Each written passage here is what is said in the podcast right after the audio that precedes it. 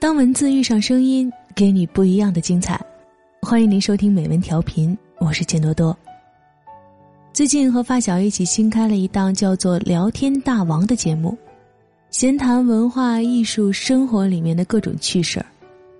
那天说到婚姻的时候，我无意中说了一句：“感情好的夫妻啊，一般交情都不错。”朋友听了笑得前仰后合，说。夫妻之间都是交情，可还行？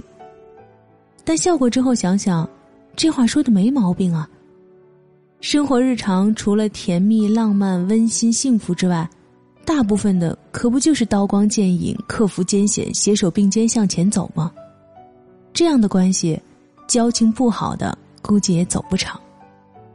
所以，当我看到了这篇由甘北所写的《每一对夫妻都是生死之交》时，就毫不犹豫的选来，读给你听。外公在世的最后十几年，中了两次风，腿脚不便利了，神志也开始混沌不清。他的一切生活起居，都由外婆一手料理。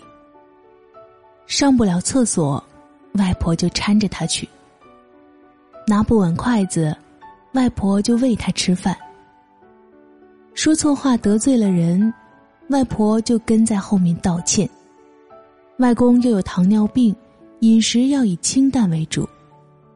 外婆怕外公馋，就每日陪他一起吃粗粮。就这样，没有生病的外婆，忌口了十几年。都说人老了会变成小孩儿，外公的晚年，也跟小孩子无异。一到过年过节。他就主动向后辈伸手要红包，当着大家的面拆开来，谁给少了他还不高兴。要来了钱，他就开开心心的夺回房间，一股脑全塞给外婆。我走了，你就全靠这些钱过日子了呀。他怕自己走后外婆会受委屈，就拼命的给外婆攒钱。他说。等我走后，就把我火化喽。这在讲究入土为安的乡下，简直不敢想象。因为当地政府推行火葬，但凡火葬都能拿到一笔不菲的补贴。外公想多给外婆攒一点养老钱。后来，外公的病越来越严重，再也走不了路，说不了话了。偏偏外婆又摔断了腿，住进了城里的医院。外公闹着要去看外婆，大家都劝他：“您老的血压不稳定，坐不了长途车的。”他就是不听，坐在轮椅上干着急，说不出话，就用两只手不停比划，一张脸憋得通红。没办法，大家只好带他去，他什么都说不出。就只能两只眼一动不动的盯着外婆，像是要把那张脸生生世世的记住。如果你看过那个眼神，就会知道什么是生离死别。对于老年夫妻而言，每一次注视，都可能是永别。那段时间，外婆一边打点滴。一边担心外公吃不好睡不好，而外公呢，天天在家不说话，眼巴巴的坐着，生怕外婆的腿好不了。后来，外婆好了，外公却去了，终究还是入土为安了。因为外婆不同意火葬，他不要那笔钱。直到如今，外公已经去世好多年了。外婆还一直住在那间房子里。子女们接她出去住，她不愿意，她就要在那里陪着外公。年轻的夫妻可以吵闹，可以分离，可以各奔东西。但年老的夫妻，生命枯竭的只剩彼此可以依靠。朋友告诉我，他的父母一生相爱。母亲四十多岁了，还被父亲宠得像个少女。既不知道怎么交煤气水电费，也不会洗衣做饭。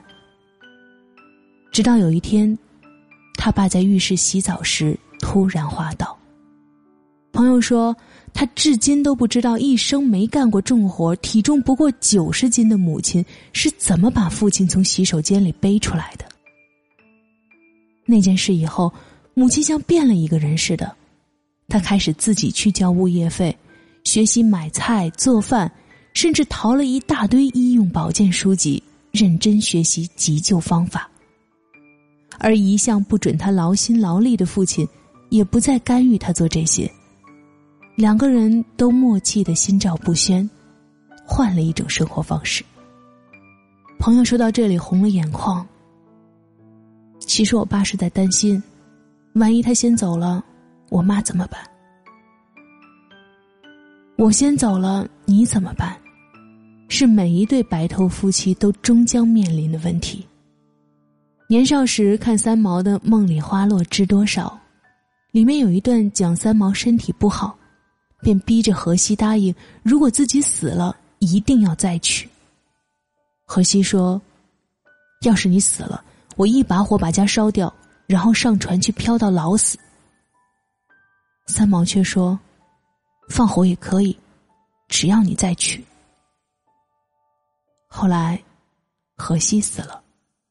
独留三毛一人活在世上，他却说：“感谢上天，今日活着的是我，痛着的也是我。如果叫荷西来忍受这一分又一分钟的长夜，那我是万万不肯的。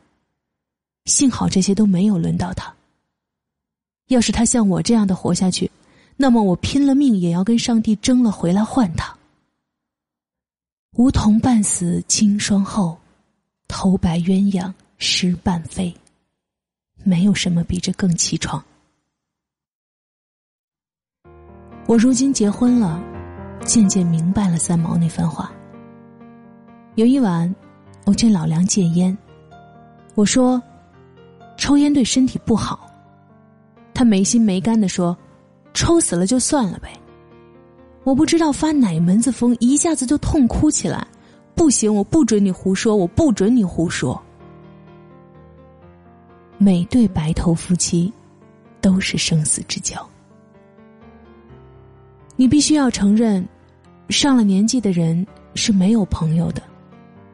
你在你的城市有了难关，你那个同样白发苍苍的朋友，已经不再可能从另一个城市，哪怕从一个城市的另一端过来帮你，而子女。